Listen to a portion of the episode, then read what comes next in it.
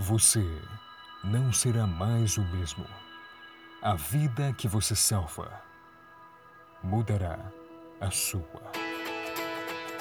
Começa agora o podcast Convocados.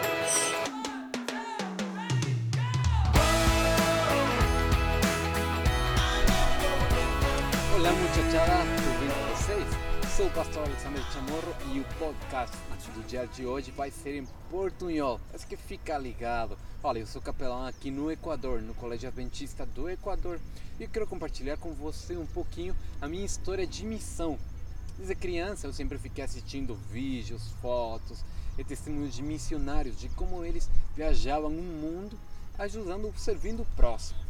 E eu ficava com aquela vontade, tipo aquela mesma vontade que você sente agora que assiste esses podcasts. A mesma vontade eu sentia, até que eu falei um dia chega, eu vou começar a escrever minha própria história de missão.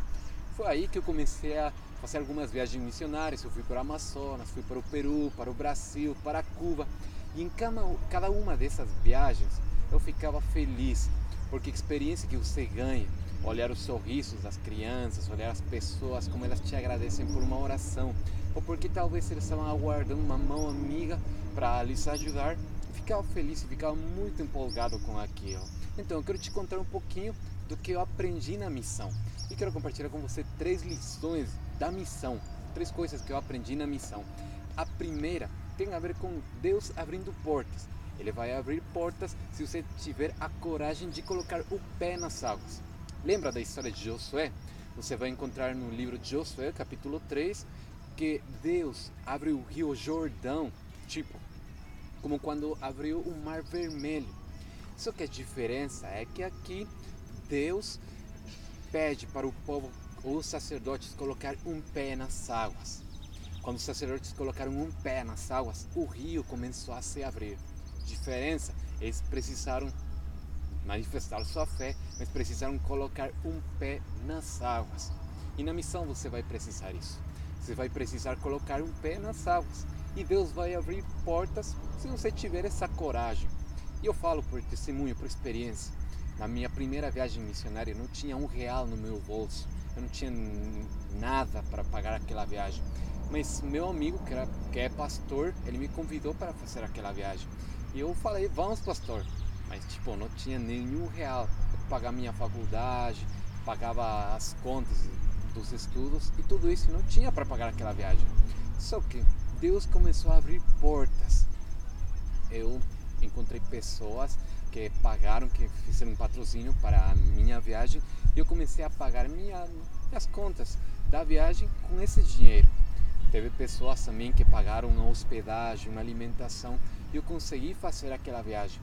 Mas também eu precisei me desprender de coisas, tipo eu ganhei um PlayStation Vita e eu paguei aquela aquela viagem vendendo aquele PlayStation Vita. Vê? Você tem fé, mas precisa manifestar sua fé em ações. E aquela viagem eu consegui fazer porque eu consegui, eu coloquei um pé nas águas. Tipo, você vai precisar fazer isso, vai precisar manifestar coragem, vai precisar mostrar que tem fé, mas que você está disposto a ver Deus fazendo milagres em sua vida. A segunda lição que eu aprendi é que, tipo, você pensa, você imagina que vai ajudar outras pessoas, que vai fazer feliz outras pessoas. Só que você consegue isso sim, mas quem mais ganha na missão é você.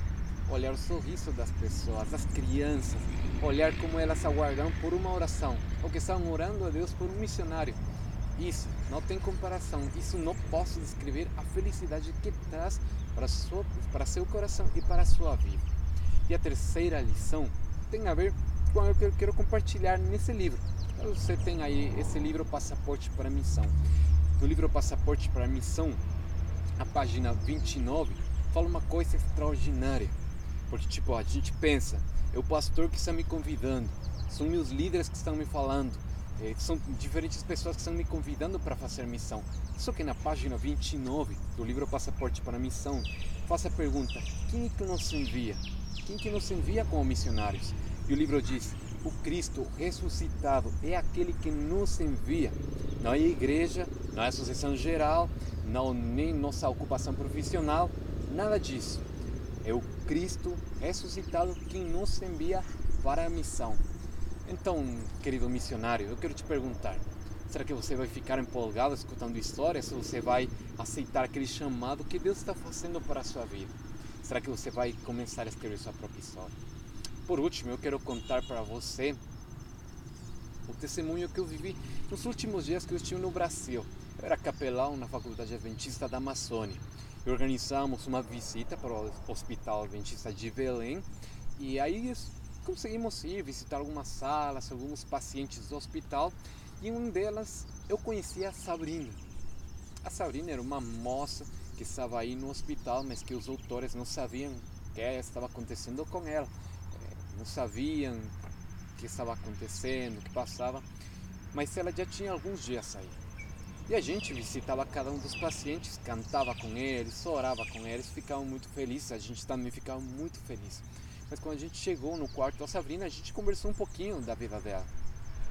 Aí, ao terminar a visita, oramos com ela e ela ficou muito feliz e grata por, pelo que a gente tinha feito com ela. Isso que a gente voltou para a fama, para a faculdade e a gente continuou a vida. Mas uns dias depois, o pastor, o capelão do Hospital Adventista, ele pediu para falar comigo. E aí a gente começou a conversar e eu perguntei pra, pela Sabrina. Ele me contou o seguinte: eu falou, olha, pastor, aquele dia que você orou, no dia seguinte, a Sabrina pediu para conversar comigo, para falar comigo. E ele agradeceu pela visita que vocês fizeram para ela. Só que ela queria me confessar uma coisa. E que era o que ela queria confessar? Ela me confessou que ela estava estava mexendo com bruxaria, estava envolvida com macumba, com todo esse tipo de coisas. Que ela sentiu que eram os demônios das trevas que não estavam deixando ela em paz. Mas aquele dia, quando vocês chegaram, somente orar com ela, ela sentiu que Jesus estava do seu lado e ela sentiu que Jesus queria libertar ela do poder das trevas. Vocês oraram e saíram.